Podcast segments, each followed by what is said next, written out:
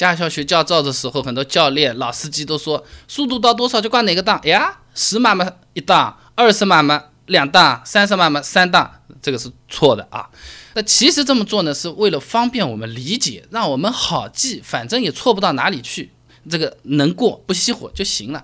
他这个教法呢，只能说是对了一。半啊，毕竟大多数学车的人又不是说车辆工程啊、机械结构专业的，发动机转速啊什么的也不一定要知道的那么多。哎，看着一个数字，自己做一个动作，啊，能够做匹配，能够通过这个考试也就可以了啊。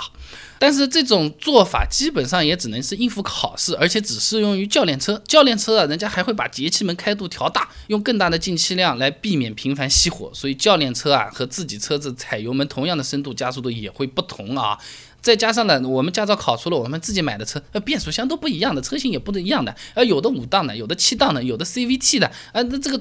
对应的转速和速度就是不同的。考场里面的这个招式啊，是不能照搬在外面的啊。那北美版七代雅阁一个说明书写着的五速手速变速箱和六速手速变速箱建议的换挡时机是不一样的。五速版本四十公里每小时的时候升三档，六十四公里每小时的时候升四档，八十公里每小时的时候升五档。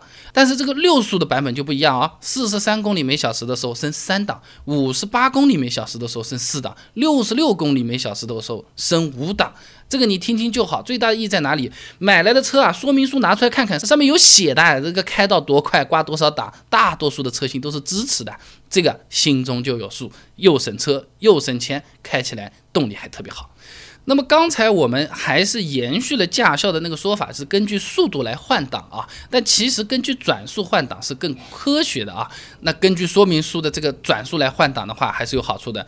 这个北美版雅阁的说明书说的，尽量用我推荐的这个方式转速来换挡，这样可以让发动机运转呢更加平顺，加速也更加平顺有力。然后的话呢就更加省油，然后有更低的排放，省钱，动力好，就和这个转速换挡。这两个时机是有关系的啊，那这样换挡时机要求的实质啊，呃，就是说在保证有足够的扭矩用于加速的同时，尽可能让转速变得低，哎，这样的话呢，相对来说的话就是比较省力了，呃，就是比较省油了。那打个比方啊，我们骑山地车就是有很多齿轮哒哒哒可以拨来拨去的那种，你踩脚的圈数要足够，保证车子足够加速。但是速度上去了，你就可以加一个档位，脚不用一直拼命压，在那边蹬，哎哎哎，速度还比原来快，力气又省一点，速度还越来越能提上去，道理是一样的啊。有条件的朋友可以骑一下试试看啊。那么换挡时机啊，它是取决于车子有没有劲。一般来说，转速越高，扭矩越大，车子也越有劲啊。那奇瑞1.6的发动机，两千转的时候只有一百二十八牛米，如果是三千九百转的时候呢，一百四十五牛米，一直到五千五百转之后，这个扭矩开始往下走了。那么这个刚才是理论数值，真正反映到车子上面的加速性能是要考虑到轮上的这个扭矩的啊。呃，这就是车轮挠地的这个力量啊。呃，这个轮上扭矩呢，等于发动机输出的扭矩乘以各档位的齿比。啊，那实际上是要考虑传动系统的损失的。我们简化一下就不说这事儿了啊。那齿轮比就是变速箱的变速比啊，它对扭矩的影响其实是更大的。你比如发动机输出一和输出二的时候，这个齿比都是四，那么轮子上输出来的就四和八，你看是不是就相差一倍了？而且档位越高，齿比越小，所以呢，这个高档位的峰值扭矩就越小。那峰值扭矩越小，也就是车子的劲儿越小，所以要换高档位还是低档位，是取决于这个车子有没有劲儿，这个劲儿够不够你用啊？那不同的车子、不同的驾驶取向的换挡时机其实是不一样的。如果你往仔细的去琢磨，那。不同的车子，首先发动机扭矩不一样，变速箱齿比是不一样的，对吧？你选择的时机肯定是不一样。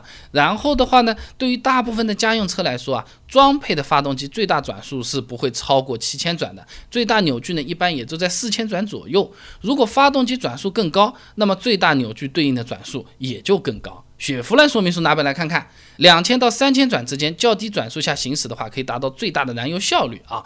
那么想要省油，就是两千到三千之间换挡，或者说你随便你怎么换，始终让你的转速在两千到三千之间。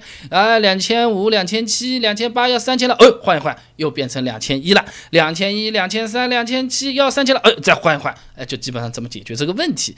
呃，速度慢下来了，速度慢下来了，这个转速掉下来了，降个档，哎。转速再给它抬抬到，始终保持两千到三千，动力比较好，相对也比较省油。不同车型不一样啊，你不要光记个两千三千啊，就这么个道理。